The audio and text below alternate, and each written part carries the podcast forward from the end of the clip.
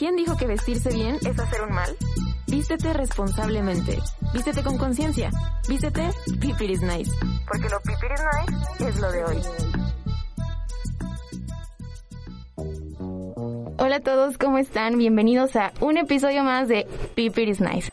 Y como saben, aquí en este podcast nos encanta platicar de moda, nos encanta abordar la moda, la ropa desde perspectivas muy distintas y realmente encontrar nuestro estilo, ¿no? Y justamente algo que nos gusta muchísimo aquí en el podcast y en el equipo es ver a la ropa como algo muy, una experiencia muy personal de cada persona. Yo creo que la manera en la que nos vestimos, la manera en la que elegimos la ropa que usamos, es una experiencia muy única y muy personal. Y por eso hoy tenemos con nosotros a Cintia, que la verdad es muy curioso porque la conocimos a través de TikTok. De hecho, Leo, nuestro productor, que está por acá, eh, él me pasó el perfil y me dijo, mira, ve a esta chica, topa su estilo, está increíble. Y nos pusimos a ver su contenido y dije, wow, ella tiene que estar aquí. Entonces, Sin, bienvenida, gracias por estar por acá. No, pues muchas gracias a ustedes, qué chido que se interesen en estos temas y que una plataforma que en mis tiempos de juventud no existía, ahora llegue a, pues no sé, hasta ahorita estoy aquí por ello, ¿no? Exacto. ¿Por qué no nos cuentas un poquito más acerca de ti y cómo es que este caminar te trajo, trajo hasta acá en este día? Ya, bueno, este, yo crecí en los 2000 en una colonia en el municipio de Nezahualcóyotl y no sé por alguna razón todos los jóvenes de ahí estaban muy interesados en la ropa. Estaban vestirse era demasiado importante para estar pertenecer a un grupo a un grupo de los jóvenes de ahí. Había skaters, había raperos, había cholos, había demasiada, demasiadas propuestas, había escatos, ya después, después, después llegaron los emos, pero uh, de, lo, de mis inicios podría decir que, que es eso, y pues naturalmente cuando no tienes recursos, la ropa usada es pues lo que te acerca a, a esa forma de expresión como lo mencionas, ¿no? Claro, y sí, justamente algo desde que empezamos este proyecto sabíamos que queríamos abordar el tema de la ropa de paca, porque a pesar de que es un término que lleva existiendo desde hace mucho tiempo, me parece que desde los años 80 surgió este término como para hacer referencia a esta, a esta ropa que traían de Estados Unidos y se vendía aquí como en masa. Eh, a pesar de que lleva mucho tiempo ese término, creo que en estos últimos me atrevería a decir incluso meses, eh, este término como que se ha vuelto a popularizar y más gente está conociéndolo, ¿no? Pero todavía existen ciertas personas que no están tan familiarizados con el término, entonces yo quisiera preguntarte, uh -huh. ¿qué es la ropa de paca? ¿Cómo se mueven la, las prendas en, en este mundo? Bueno, eh, yo me refería antes a ello como ropa usada porque nosotros adquiríamos ropa usada que venía de muchos lugares. La ropa de paca es la ropa que también le llaman, le llamaban antes ropa americana que es justo la ropa americana que venía del extranjero y venía por, pues venía como de estas situaciones que la, la, gente desechaba su ropa y las mandaban en pacas, ¿no? Apiladas para que cupieran y las mandaban como desecho. Bueno, de, de ahí se hizo un negocio y así es como, como creo yo surgió la, la situación de la ropa de paca, como yo he visto, que antes era ropa americana porque todo era hecho en Estados Unidos. Toda esa ropa era hecha en Estados Unidos hasta pues que como sabemos llegó China y ahora toda la ropa es hecha en China. La ropa de paca es hecha en China. Uh -huh. Ahora. Sí, claro. ¿Y cómo fue que tú entraste ya de una forma de voy a venderla, no? Porque dices que al principio la consumías, pero pasaste de ser consumidora a voy a venderla ahora yo. Sí, claro, yo me pasaba horas este buscando en las pacas, ¿no? La la porque a pesar de que pues la ropa de paca era barata, aún así yo no tenía los recursos para comprar toda la que quería. Entonces tenía que pasar horas y horas buscando y escoger de cuáles me iba a llevar. Entonces realmente estaba muy familiarizada. Fue hasta que entré a la universidad y conocí a un grupo de amigos que este todos, a todos nos gustaba, dijimos, ah, pues hay que poner un puesto así de guasa y pues la lagunilla, ¿no? La lagunilla es el lugar emblemático, el lugar de cena, el lugar donde si quieres, si tienes una propuesta, ahí es el lugar donde la puedes llevar. Y pues nos fuimos, nos pusimos ahí, éramos cinco y solo terminé yo. ¿En serio? Ajá. Solo tú continúas en Sí, sí, en sí. Negocio. Ya la ropa para mí siempre ha sido lo, pues lo que soy, lo que me gusta, lo que, de lo que quiero hablar, de lo que quiero ver. Y pues ya llevo 15 años dedicándome a la venta. Wow. Sí, realmente creo que es algo que, que nos gustó muchísimo de ti, como ver esta pasión realmente que tienes por la ropa, por escoger, por buscar. Y a mí me interesa mucho que nos cuentes cómo es este proceso de búsqueda, porque yo he visto que pues, realmente eh, tú vendes los, los días domingo, uh -huh. pero es, me imagino que durante toda la semana estás en búsqueda constante de nuevas prendas, tanto para ti como para el negocio, ¿no? Entonces, ¿cómo es para ti esta búsqueda? ¿Qué implica de esfuerzo, de tiempo para ti ir en busca de estas prendas? Sí, realmente este es, es una pregunta muy curiosa. Eh, el hecho de, de, darme cuenta yo tenía que hacer yo esta esta situación de redes sobre todo para mover mi ropa no porque el tianguis ha decaído mucho y tenía que buscar otro lugar donde mover mi ropa y fue como me metí a redes y tenía que mostrar algo, algo de la ropa. Entonces fue cuando me doy cuenta de esta, esta pregunta que me haces, fue cuando me di cuenta cuál es mi proceso y entonces te das cuenta que no solo es llegar y comprar, ¿no? Que hay todo, que hay toda una situación, una rutina que haces, un acercamiento a, al lugar donde la consumes, que es el tianguis, ¿no? que es llegar al tianguis, es desayunar, conoces al, al, que te provee el desayuno, luego es ir a buscar, luego es ir a comer algo y luego es incluso hasta unos pulques te puedes echar, ¿no? el, la selección de la ropa, básicamente tengo ya mucha experiencia yo en cuanto a en cuanto a ubicar lo que busco, ¿no? Yo puedo ver una prenda así como a un kilómetro y de, ah, esa voy y voy y digo, así era lo que quería, porque te, te acostumbras, incluso las texturas las puedes visualizar puedes visualizar una prenda y dices, esto, esto es una textura. Creo que es lo que me ha dado los 15 años de estar ahí y toda la vida de buscar. Pero creo que ya me fui. Uh, la pregunta era cuál era mi proceso sí. de búsqueda, más como de, ah, llegas. Sí, todo el proceso. Pero igual me imagino compras. que debe ser muy complicado eh, pues justamente elegir, ¿no? Porque como tú dices, hay muchísimas prendas, muchísima ropa y al final pues no te llevas toda, ¿no? Pero ¿cómo puedes identificar esta prenda realmente le vale la pena justamente tanto para ti como esto lo quiero tener en mi tiendita? Sí, esa, esa pregunta es, es interesante porque estamos hablando de criterios, ¿no? Criterios para elegir algo. ¿Qué vas a elegir? Yo, yo lo que digo es, eh, vender en el tianguis es un diálogo, es un diálogo entre vendedor y comprador. Si tú vendes algo que no te gusta, quiebras. Entonces, las cosas que tú ves en el que tú ves en el tianguis es porque alguien todavía las consume, ¿no? Uh -huh. Entonces, en ese sentido, uh, mis referencias era la, la, forma como se vestían todas las personas, ¿no? Como se vestían. Yo siempre he mirado por alguna razón cómo se viste la gente desde que soy niña. Entonces, uh -huh. esas son mis referencias. Yo veo algo y digo, ah, ese vestido lo encuentro sin, sin, sin ponerse porque, claro, la ropa se ve diferente puesta y no puesta y ya imagino imagino cómo se va a ver porque siempre estoy viendo ropa, veo cómo se le ve a la claro. gente y veo cómo es, incluso puedo ver tu prenda y decir más o menos de dónde puede provenir. Wow. Justamente creo que eso, eso es bien padre porque al final cuando ves a una persona y ves cómo, cómo va vestida, justo como dices, también puedes saber mucho de, de la persona, de qué le gusta, de qué no le gusta. Y, y, está increíble esto que nos cuentas de cómo, de cómo escoges las prendas. Pero yo no sé si todas las prendas que tú, digamos, recuperas para, para venderlas están en perfectas condiciones o tienes que darle algún tratamiento tú, eh, arreglarlas de vez en cuando o cómo funciona este proceso.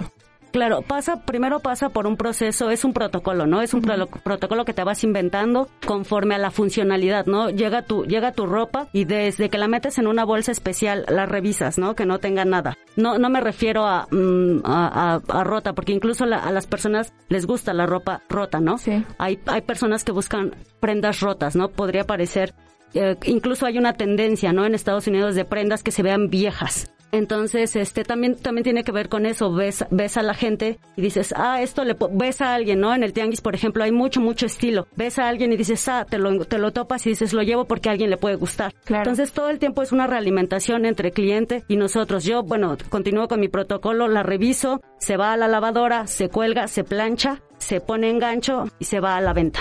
Buenísimo. Y me imagino que debe ser de, a veces difícil como saber qué prendas te quedas tú y qué prendas sacas a la venta, ¿no?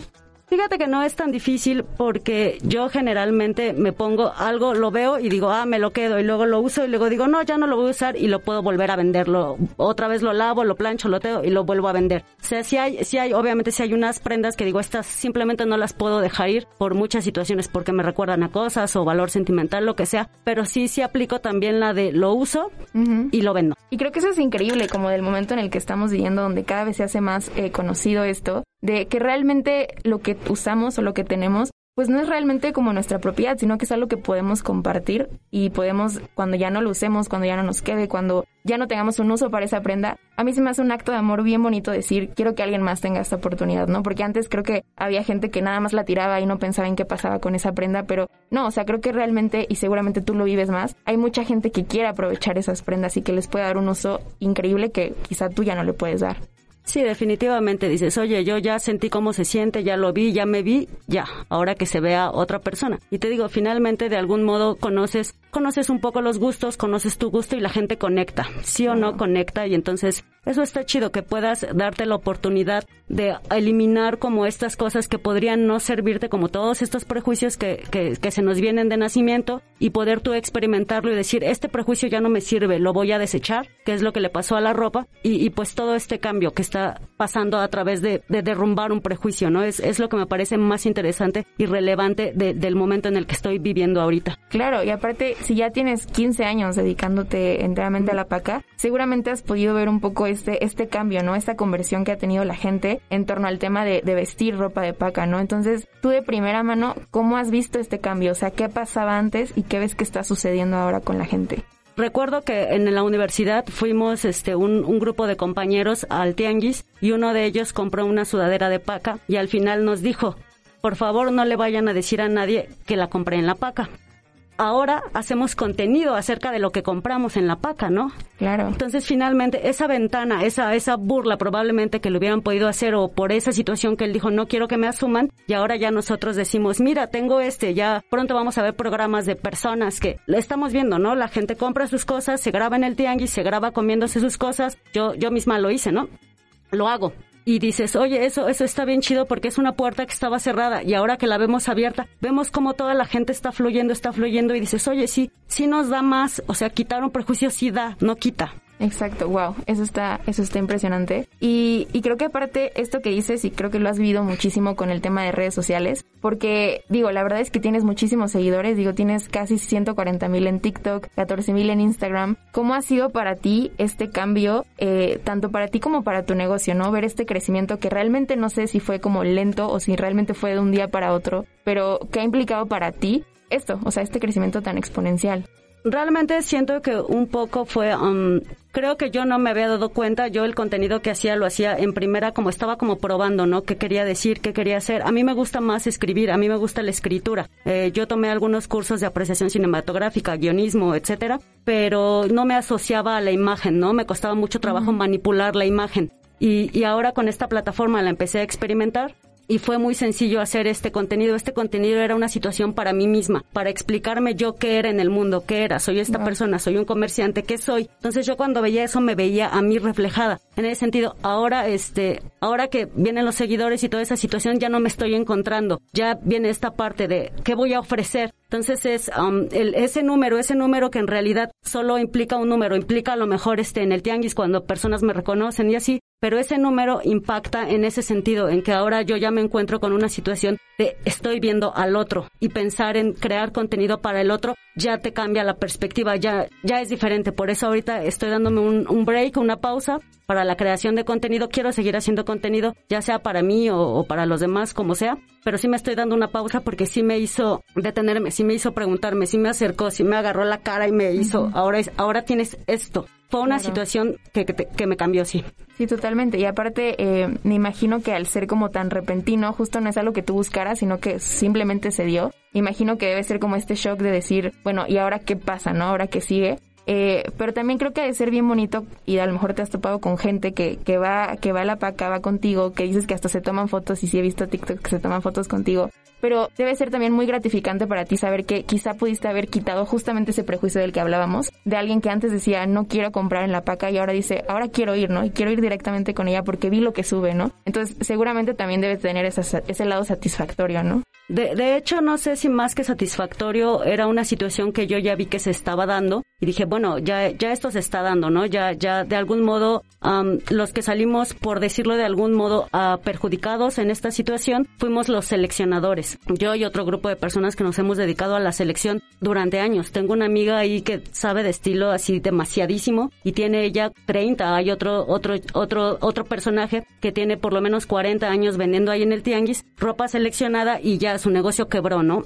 Se vino abajo. No, no, no la armó, no la armó precisamente por esa situación porque finalmente todo pasa, ¿no? No, no puedes controlar nada, es demasiado grande, es un tsunami que llega, uh -huh. ves a los jóvenes comprando y está, está padre, ¿no? Que vayan, que busquen, que encuentren sus prendas y lo que sea. Pero el asunto ahí es que, um, de algún modo, el, el, la situación de los precios fue la, la que se desestabilizó. Como que hay, de algún modo, hay un poco un, es, es un contar este proceso de decir, oye, sí hay un trabajo, no, no, no estoy vendiendo barato y, no estoy comprando barato y vendiendo caro. Hay un trabajo de selección, claro. hay un trabajo de tratar la ropa, hay un trabajo de mostrar, hay un trabajo de, de es un trabajo. Totalmente. Entonces, sí. de algún modo, uh, los precios, los, los que nos está costando mucho trabajo decir, oye, esto cuesta tanto. No, pero es que tiene que costar menos. Entonces, ha sido difícil para, para nosotros como grupo. Está, estoy tratando de organizar algo donde podamos dar esas, esos testimonios con la banda más antaña de la Lagu, seleccionadora, por supuesto. Claro. Y explicar eso, ¿no? Todo el trabajo que requiere seleccionar que no es una situación de lo vi bonito, es una situación que tú ya traes ahí y que tú te has dedicado a eso toda la vida. Súper. Y pues me imagino que en todos estos años, la verdad, seguramente te has topado con demasiadas prendas de todo un poco, pero yo no sé si hay alguna prenda que te haya impactado muchísimo de manera personal, que digas, esto es una joya que realmente me encontré y que ahorita te acuerdes de eso. Más que una prenda, creo que fue una situación que era este cuando íbamos y esa esa una prenda que compré en el tianguis de Chimalhuacán. Chimalhuacán es una una ciudad que le llaman dormitorio. Es gente que viene a trabajar a la ciudad y pues realmente allá este no hay mucha oferta de trabajo, tienditas locales y así. Entonces mucha de la gente que vende allá ropa es gente que, como les llaman ellas, sus patronas les regalan ropa. Son personas de empleadas domésticas, les regalan ropa. Entonces una de ellas me vendió, porque generalmente les pregunto dónde consiguen su ropa o así cuando puedo. Me vendió una chamarra de seda, una bomber de seda. Yo la llevé al tianguis y una señora, una chica, era una chica, no era una señora, la vio y dijo que se parecía mucho a la de su mamá. Y entonces dijo, pero no creo que sea. Entonces la miró mucho, dijo, pues la de mi mamá tiene cosidas las bolsas. Y cuando vio tenía cosidas las bolsas. Wow. Y realmente no sabemos si era o no de la mamá, pero fue un momento donde la, la, la, la joven, la mujer, se conmovió mucho, casi al nivel llanto, ¿no? Que dices, estás encontrando, es, es algo que no esperas, no esperas, no esperas ir al tianguis y encontrar algo que te conecte con algo tan cercano como tu, tu familia, ¿no? Como tu círculo cercano. Y son situaciones que, que a lo que voy es, el tianguis es una experiencia. Totalmente. Sí o sí. Sí. Y aparte me imagino que, y es lo bonito de, de, de la ropa, como tú decías, la ropa usada, es que cada una tiene una historia, ¿no? O sea, no viene como un papel en blanco, sino que realmente ya tiene una historia detrás. Y debe ser sumamente bonito saber, bueno, quizá jamás lo sabremos, pero pensar que esta prenda que estoy comprando tiene una historia, a mí se me hace sumamente bello. Sí, sí, sí, sí, definitivamente, ¿no? Y sobre todo, bueno, a mí una usar algo que me agrada definitivamente me hace sentir yo, me hace moverme, es, es, es como traer flotadores, vaya. Si yo estoy usando algo que no, que no va conmigo, definitivamente sí, o sea, me siento, no sé, o sea, no me siento yo, me siento como algo que no soy fuerte. Totalmente. Entonces yo no sé cómo pase para, bueno, obviamente estoy más conectada con la ropa que el promedio supongo, pero sí es, es un poco hablar acerca de eso y decirle a las personas, me gustaría mucho como, como dejar ese, ese, um, esa cara de, de, de lo, con, con, esta experiencia que tuvimos de la ropa, de, de cómo le cambiamos la percepción, cómo tumbamos un prejuicio y todo lo que está sucediendo a partir de que se tumbó un prejuicio, ¿no? Y como que hay otras cosas, hay que hay otros prejuicios, obviamente hay muchos prejuicios que tenemos que tumbar de algo, de cosas que pasan y que están bien chidas y, y como poner eso, como, como mirar, tratar de mirar a través de la funcionalidad para nosotros mismos. Claro, sí, y esa conexión de la que tú hablas, que tú de manera personal tienes con la ropa, a mí se me hace algo que cuando lo vives es muy bonito, porque como dices, ya no solamente vistes por vestir o por ponerte algo encima, ¿no? Sino porque es algo que emocionalmente te mueve. Y, y, justo estaba viendo un TikTok que, que tú publicaste donde hablabas y me decías que para ti la ropa es como una manera de adornarte. Y esta palabra me encantó. O sea, yo dije, wow, es que realmente no es como solo me puse esto porque sí. Es porque justo quiero adornarme y quisiera que nos platicaras un poco más de cómo ves la ropa como esta manera de voy a adornarme. Sí, definitivamente. Yo um, estuve en contacto, bueno, estaba, he estado en contacto con mucha, con muchas formas de vestir, pero recuerdo que una situación que me cambió mucho fue cuando un día en, el Tianguis del Oro, cuando yo era niña, una mujer, eh, una mujer fue a comprar, una mujer altísima, rubia, y traía un vestido así como suelto, ¿no? Y caminaba de un modo y el, y el vestido se movía de una manera que yo dije, ¡Ah! el adorno, eso, eso soy yo, el adorno. Y entonces todo lo que hago tiene que ver con adornarme, adornar mi cuerpo, adornar todo lo que vea. Para mí el adorno es, es, es, es la forma de expresión personal que encontré, pues para lidiar, no sé, con el mundo. Totalmente, sí. Y, y, creo que eso es súper bonito y también es algo que buscamos mucho aquí en el proyecto, que pues justo no, no nos vayamos nada más y nos conformemos con, pues me voy a vestir porque porque sí, o porque muchas veces nos vestimos no como nos gusta, sino como la sociedad nos, nos, nos pide que nos vistamos, ¿no? Pero cuando ya realmente descubres cómo te sientes cómoda vistiéndote, porque aparte yo, yo siento que cuando te vistes como justo como, como te gusta, hasta tu humor cambia, hasta tu forma de ver el día cambia. Entonces, eh, pues creo que eso es algo que nos encantaría que más jóvenes y más personas de todas las edades pudieran entender, ¿no? Que tener, empezar a tener esta relación con las prendas que se ponen. Sí, claro. Finalmente los jóvenes siempre han sido uh, toda esta energía, ¿no? Toda esta energía que se tiene cuando se es joven. que es como de, ah, yo voy a hacer de este modo, de tal, ¿no? Recuerden el crew de amigos que estaba de, de la cuadra y es como de, o sea, los veías y eran tan raros, tan diferentes, y pues sí la gente te voltea a ver porque dice, oye, tú eres demasiado diferente, ¿no? Pero de algún modo ahí no, nunca, nunca nos agredían por ser diferentes. Eso, eso era más como en,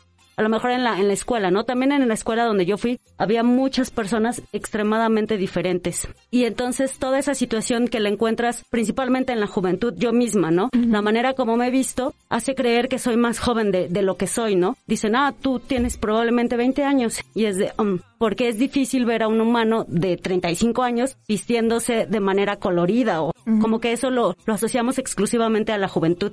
Sí, claro. Pero creo que también en, por, por ese lado va, va la plática, ¿no? Que, que la forma como vistes también te hace pensar, te hace, incluso cambia tu edad. Sí, totalmente. Cambia muchas cosas de, de quién eres, porque como ya decíamos, es como una carta de, presentación y es lo que a veces ni siquiera tienes que hablar con alguien, pero ya con solo ver cómo se viste puedes empezar como a inferir cosas de esa persona. Quizá no es la verdad, ¿no? O sea, quizá a lo mejor le ves una edad que ni es, pero empiezas a poder hacer como conclusiones solo viendo qué trae puesto, ¿no? Y, y ya en este mismo hilo de que la ropa comunica y lo que usamos también está comunicando algo, ¿a ti qué te gustaría que como te vistes comunique? O sea, ¿cómo te gustaría que la gente te, te vea con tan solo verte? Ah, pues es, es, es, una pregunta muy interesante. Nunca me la había hecho, me la, me, ahorita que me la estás haciendo. No sé, más bien como que yo siempre um, he sido como más, no me la he hecho porque siempre es más como de oh, defenderte, ¿no? Como de, sí, sí soy así, y entonces te incluso te pones como de un modo, sí, sí soy yo, sí me estoy usando eso, sí. Pero ahora, ahora que la pregunta es en ese sentido más amable, ¿de qué te gustaría comunicar? No sé si, no sé si me gustaría necesariamente, pero sí definitivamente sí quiero, sí quiero cuando me vean que sepan que soy un humano auténtico, que pueden confiar en mí y, y que siempre voy a estar ahí para, para estar chido con la banda.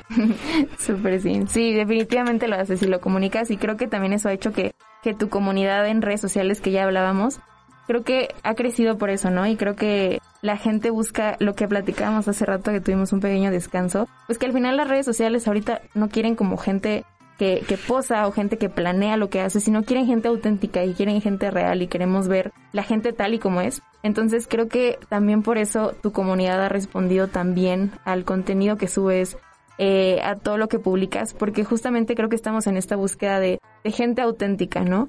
Y, y hablando de tu comunidad, ¿tú consideras que esta gente que te sigue o los comentarios que recibes en redes sociales, realmente puedes ver esta cosquillita de las personas por experimentar la, la manera de vestir de una forma diferente? Este, pues siempre ha habido, sí, supongo que sí, siempre ha habido gente que se viste bien diferente, te digo, siempre he estado en contacto con esa gente desde ahí, en, en todos los niveles en los que he estado y creo que me gusta, me gusta, me gusta mucho que la comunidad conecte. Me gusta mucho, algo que me gusta mucho de, de los seguidores que tengo es que es de alguna, es de una situación ecléctica, ¿no? O sea, hay todo tipo de seguidores, desde, no sé, desde una señora que, ah, eres bien chida, Cintia, y dices, ah, y estás viendo a una señora usando otro lenguaje que en, de entrada pensarías que no le corresponde a, a, a, lo que es y dices, oye, esto, esto está padre, ¿no? Como que de algún modo se te empieza a pegar todo lo que tiene que ver contigo, y en, en ese sentido de los seguidores también, o a, o a personas muy chiquititas, ¿no? Así a niñas que es de, ay, sí, yo también soy tu fan y se quieren tomar una foto y dices, oye, estás bien chiquitita y ya andas ahí dándole también a, a, a la onda de la expresión. Y eso está bien chido, definitivamente no me, no lo hubiera, no lo hubiera atestiguado si no es por esta situación, ¿no? De mostrarme. A veces uno tiene miedo de mostrarse, pues claro, es, es, es muy difícil, ¿no? Sí. De hecho, en uno, en ese, en el TikTok donde hablé de la ropa, mencionó eso, ¿no? Este, exponerte es una situación de autocontrol, ¿no? De decir, Sí. oye, te tienes acá la cámara y dices, y, y es un símbolo, no solo es la cámara, realmente no tienes a las 300 personas que, o lo que sea, los que sean que te vayan a ver, pero tienes ese símbolo que pesa demasiado, ¿no? Entonces sí, como, como, como que la, la conversación está dentro de ti, no fuera de ti. Fuera de ti Ya. es el efecto secundario. Lo que tienes que trabajar es lo que está adentro. 100%. Y sí, definitivamente estar frente a una cámara, estar eh, frente a un teléfono grabando TikTok, subiendo cosas a Instagram, al final, como dices, es exponerte y cualquier, o sea, cualquier acto de exponerte implica un riesgo, ¿no? Pero también implica esta valentía de decir, pues lo voy a hacer. Y, y qué padre que más personas eh, como tú o como nosotros en este proyecto queramos realmente exponer eh, las cosas como son. Y ya casi se nos acaba el tiempo, pero antes de cerrar, eh, algo que también nos encanta de ti, de tu contenido, es que eh, incluso en muchos TikToks siempre hablas como de este orgullo que tienes de la lagunilla, ¿no? Y que al final ha sido un espacio que te ha permitido crecer, que te ha permitido expresarte. Ahorita anteriormente lo mencionabas tú también, que es como el lugar donde tienes que ir si tienes una idea y quieres expresarte, ¿no? Entonces, ¿por qué no nos cuentas un poquito más como de este agradecimiento que le tienes a este lugar? Sí, claro. Yo cuando conocí a la lagunilla dije, no me voy a mover de aquí nunca más y, y aún a lo mejor puedo estar en otros trabajos, puedo hacer otra, otras cosas, pero la lagunilla siempre va a ser el lugar donde quiero estar. Es, es, es el lugar donde puedo ser yo, es el lugar, es una situación realmente que es muy similar al lugar donde creces. es, es todo lo que reconoces y lo ves cambiar, es, es es algo tan cercano como un familiar porque lo ves transformarse. Ves los puestos que no la arman, los que sí la armaron, cómo cambió completamente el tianguis, todos, todos los, los las personas que se fueron, personajes. Antes había muchísimos personajes y ahora poco a poco han ido mermando, pero está surgiendo otra vez esa generación de personajes, ¿no? y, y eso, y eso lo, lo pude ver y, y, no sé si en otro en otros lugares exista con esa cercanía con la que veo pero definitivamente la lagunilla es un lugar al que quiero, del que quiero hablar. Sí, y que seguramente tienes mucho que, agradecer y muchas anécdotas dentro, dentro de ahí. Eh, pero me imagino que también tú, tanto tú como tus compañeros que se dedican al comercio, eh, vamos a hablar ahorita nada más de la lagunilla porque es el lugar en el que, en el que estamos centrándonos, pero me imagino que también enfrentan muchos retos, ¿no? Que como tú ya decías, hay, hay puestos que no alarman, otros que sí. Ahorita con la pandemia seguramente fue un obstáculo bastante grande. Entonces, ¿cuáles consideras que son estos retos como más presentes que tienen ustedes como comerciantes aquí?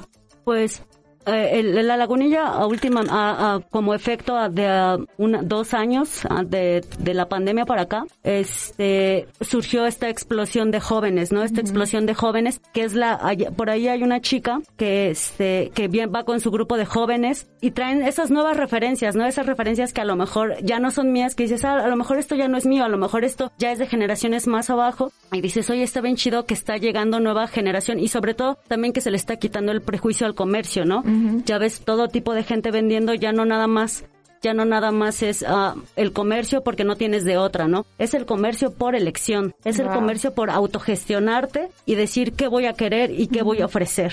Y, pues es una solución muy viable. Sí, qué bonito. Y, y ya hablando de estos obstáculos y demás que han vivido, ¿qué necesitas tú y qué crees que necesiten ustedes como comerciantes de nosotros como sociedad? Llámese gobierno, llámese consumidores, ¿qué necesitas de nosotros eh, para enfrentar cualquiera de estos retos a los que tú y tus compañeros se enfrentan?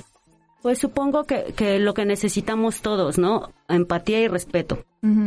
dices, bueno, a lo mejor si dices, oye, no es mi precio, o no me gusta, o, o, o, quiero tal situación, pues simplemente es libre albedrío, ¿no? No, no, allá nadie te obliga a comprar, no es como que chin, ya lo compraste y no lo puedes cambiar, no, no, no. Simplemente eso porque sí, sí la verdad que luego yo sí veo a mi bandita yo misma, ¿no? No hay domingo en el que alguien no te, no llegue, no llegue agrio con, con estas ondas, ¿no? Y dices, oye, no me puedes decir que te doy cara una prenda y tú tienes unos tenis de 30 mil pesos, ¿no? Dices, no, no, no te ves bien, no, no se, no se, no se siente chido, ¿no? Esa es la parte, la parte agria, ¿no? La parte agria de la que todos decimos, chale, chale, pues aquí hay, pero también está la parte bien chida, que es la gente se une, ¿no? Allá, allá hay un, un, eh, el señor Güero, el señor José Luis, que es el que arma los puestos y ese señor es el que conoce a toda la lagunilla wow. y el que, y el que, el que habla por nosotros, ¿no? Eh, no son los delegados los que van, no es nadie, es él el que habla por nosotros, el que dice, ¿sabes qué?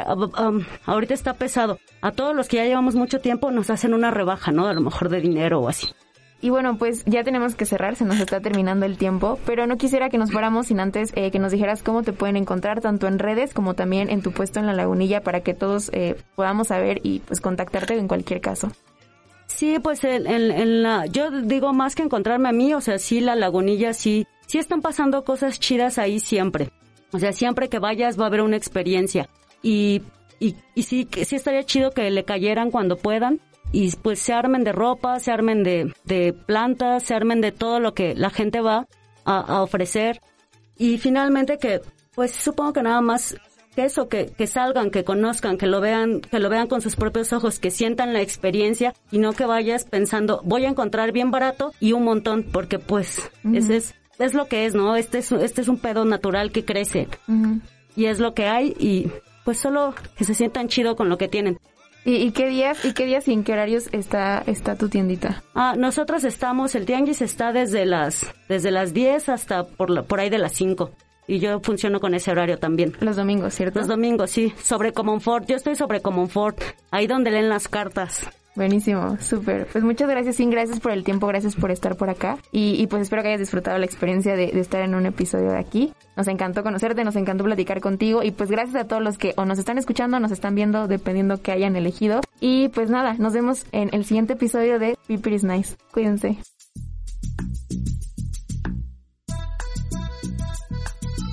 La moda responsable no es el futuro, sino el presente. Esto fue People is Nice, un podcast de moda sostenible. Los hechos, comentarios y opiniones expresadas en este sitio y programas son responsabilidad de quienes lo emiten.